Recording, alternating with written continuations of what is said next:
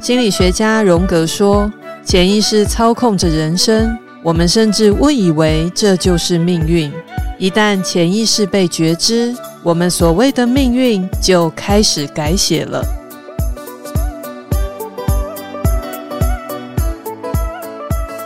这里是潜意识老实说，让我们一起探索潜意识，改变你的生命吧。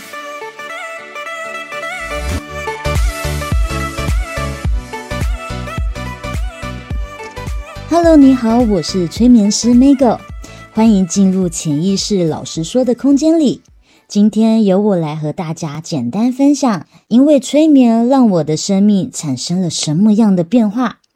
不过当然，这世界没有特效药，不论是催眠或是任何专业性质的协助，皆无法一步到位，让我们完全看清自己内在的问题。唯有一步一脚印，勇敢地走进自己的内在，不论是风光明媚的回忆，亦或埋葬许久的不堪往事，让我们带着现在的智慧，帮助过往的自己。所谓要远离风暴，必先进入风暴中心。希望透过这次的分享，能让你更加认识催眠，也更加明了自我探索与疗愈的重要性。就让我们为自己踏出第一步吧。现在，我要请你闭上眼睛，一边深呼吸，一边感受以下这些问题：你认识你自己吗？你真的了解你自己吗？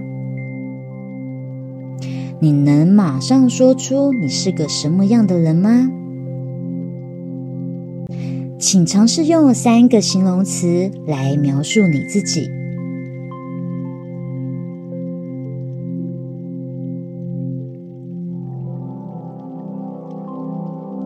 从你嘴里形容出来的自己，你觉得怎么样呢？你喜欢这样的自己吗？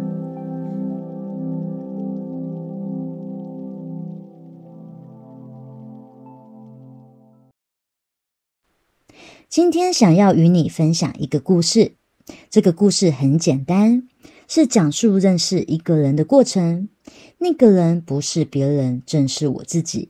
唉，没错，三十多年后才真正认识自己呢。要是有人请以前的我用三个形容词来形容我自己，我一定毫不犹豫地说出：我是个率性洒脱、无所畏惧、独立坚强的女孩。对了，认识我的人还会补一句：Mego 超敢爱敢恨的，有够洒脱，好想像她一样呢。这样的女孩是如何养成的呢？让我们来感受一下这个养成故事。有一位女孩在充满爱的环境下长大，满满的爱让她无所畏惧，就像是一位战士。她敢于挑战许多事情，就像是无需父母的助力，总能爬过海边高高低低的石头。每每跌倒了、破皮了、流血了，第一个念头就是躲起来，然后自己面对伤口。即使需要挑出卡在肉里的碎石，她也能咬着牙自己处理。那一年，她国小一年级。为什么呢？为什么这样的小小孩遇到困难不愿意求助呢？你觉得呢？又或者在幼稚园时期，面对同学的欺负，这个女孩不但没有报告老师，也没有哭哭啼啼，而是以牙还牙，对同学做出一样的事。然后同学哭着去找老师，而我，而我被骂了。还有国一的时候，有人在班上流传关于我的不实谣言。我选择站在讲台上，拿着麦克风说：“希望发出谣言的人可以直接找我聊天，这样可以散布真实讯息，而非不实谣言。”从小到大，我都是自己面对问题，自己处理问题，总认为自己可以。从小，父母信任我，放心我，也都会交代我很多事情。我也一直习惯这样的生活方式，也在这样的过程中获得父母的称赞。这让我更喜欢这样独立又坚强的自己。我觉得我自己好棒，因为别人也觉得这样的我好棒。我是一个坚强的孩子，我是一位独立的人。这样的我在长大后，持续用着我的独立坚强，跨越学生时代进入社会。还记得在担任某一基金会的工作时，当时的执行长对于我有着深刻的印象，总说 Maygo 都带着笑容处理所有交办的事项。现在回头看，发现我在职场上原来是一位 Yes Man，还带着我可以的笑容。哎呀，不对不对，在学生时期我已经是这样子了。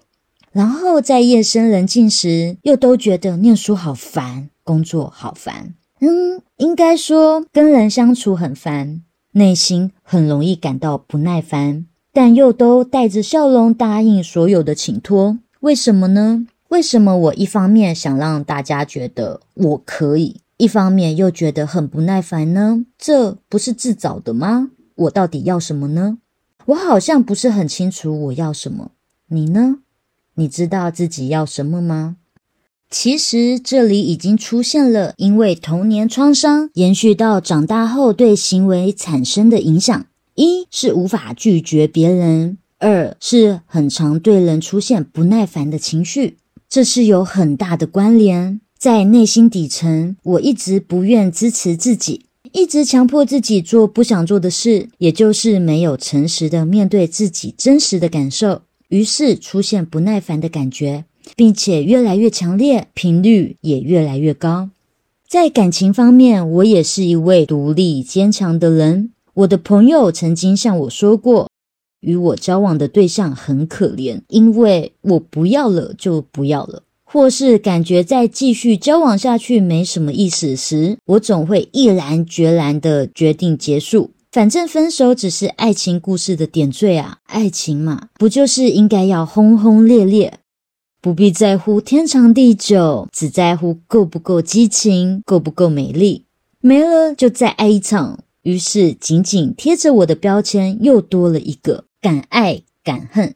这边则可以看出，我只是透过每段感情的关系，扮演我心目中认为自己的样子。所以，当对方要看穿我的时候，我就赶紧一溜烟的跑走，然后再包装成自己很洒脱，看似不被感情羁绊，事实上就是一位胆小鬼，不愿好好面对感情之间的问题。嗯，胆小鬼。诶，不是啊，不是说这个故事是认识自己的过程吗？怎么说了这么多，只听到独立坚强、敢爱敢恨呢？你是不是正想着这彼此到底有着什么关系？让我们先从结果说起。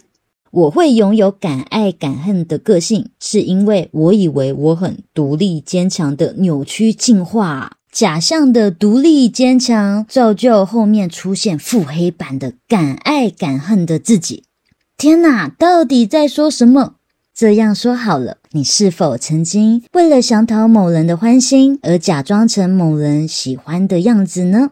然后装着装着，等日子一久，就以为自己真的是这个模样了，而封成自己原本的样子呢？我的状况就是如此。我想讨好的对象就是我的父母。不要急，让我再讲白话一点。原来我并不独立坚强。或是说，我并不想这么独立坚强，我是为了要获得父母的关注与赞赏，所以伪装成我是一位独立坚强的孩子，就如同我并不是真的敢爱敢恨，而只是当觉得快要受到伤害的时候，决定先出手伤害对方，不希望被别人发现软弱的那一面。原来，原来我并不希望让别人发现我脆弱的那一面呐、因为在孩提时期，若是我出现脆弱，或是表现得不如大人们的预期，我会深深感受到他们对我的担心与失望。如同前面所说，我是在充满爱的环境长大，我不会因为做不好而被打骂。可是我父母很忙碌，平时相处的时间其实不多，所以我不喜欢因为我没做好而麻烦到爸妈。应该说，我希望与他们短暂相处的时间里都是好的。我喜欢被父母称赞，我希望爸妈觉得我很棒。我想要爸爸妈妈多关注我一点，我要爸爸妈妈多陪伴我一点。我一直以为我是在充满爱的环境下长大，后来透过催眠才发现，我也是一位被不小心忽略的孩子。纵使父母并非故意的，但幼小的我的确已经受伤了，而自己浑然不知，就这么长大了。当然，必须声明，并非经历过类似成长背景的人都会有着同样的创伤哦。每个人都是特别的存在，会发现自己一直在伪装，是因为透过催眠进入深层内在潜意识的世界。那次是我前几次的催眠疗愈时光，我的潜意识出现一个令我难忘的画面。画面里出现一个巨型陶瓷人形娃娃，大约一层楼高的人偶，长得跟我一模一样。它非常的坚硬，并且带着让我感到极度厌恶的微笑，一副我很好啊的表情，看了真的很想打它。是的，我想打烂这个人偶。我觉得这个人偶很恶心。在催眠师的引导与鼓励下，我真的将人偶打碎了。与此同时，我的眼泪不断涌出，我能清晰地感知这些泪水是从心向泪腺蹦出来，接着流淌整片脸颊。啊，多么温暖的眼泪！这些泪水就像是我自己拥抱我自己一样，一起享受着这份轻松的感觉。这种感觉来自我不用再假装了，我不用再假装自己很好的轻松。我可以不用这么坚强独立，我可以软弱，我可以犯错，我可以受伤，不用一直表现出好。没错，接受我自己可以不好。人偶娃娃这次的催眠经验算是打开内心的大门，我要开始认识我自己了，认识真正的自己。接下来每次的催眠疗愈都让我更加认识自己的各种面貌。也开始接受不同面貌的自己，我发现自己变得柔软，开始接受人们就是拥有不同的样子，即使不喜欢，但我可以接受了。我的心胸好像宽大了一些，现在真的能感受到什么是爱这个世界之前，要先爱自己。我愿意接受我自己真实的样子。接受自己真实的样子后，我才真正接受我身边的人事物们。我不耐烦发生的频率降低许多，甚至我比较能拒绝别人了，不再认为拒绝会让他人觉得我不好了。啊，原来这就是支持自己的感觉。打碎后的人偶里面是什么呢？是小时候的自己，大约是三四岁的自己。看着这么幼小的自己在巨型人偶里面独自奋斗，我真的好心疼，好心疼。借由这次的催眠疗愈，我陪着小时候的自己，让他知道他并不孤单，因为我愿意永远关注着自己，陪着自己，支持自己，接受自己。也谢谢他这么勇敢的陪着我长大，度过许多需要自己独立坚强的时候。我让他知道，他不用再穿着这么厚重的武装外表了，因为我真的长大了，我真的可以保护我自己了，我真的有勇气说出自己内在的感受了，无需再逞强。我愿意好好呵护我自己，因为我值得。嘿，听到这里，你有什么感觉呢？你要知道，不要怀疑。你也值得被好好呵护。我是 Maggie，我是一位催眠师，至今已执业八年的我，还有很多很多疗愈故事可以分享。如果你对催眠有任何的疑问，欢迎到我的脸书跟 IG 私讯我，请搜寻“鱼人戏棚”，大智若愚的愚，人类的人，演戏戏台下的戏棚，鱼人戏棚，欢迎你来喝杯茶，喘口气。接着再次登上你的人生舞台。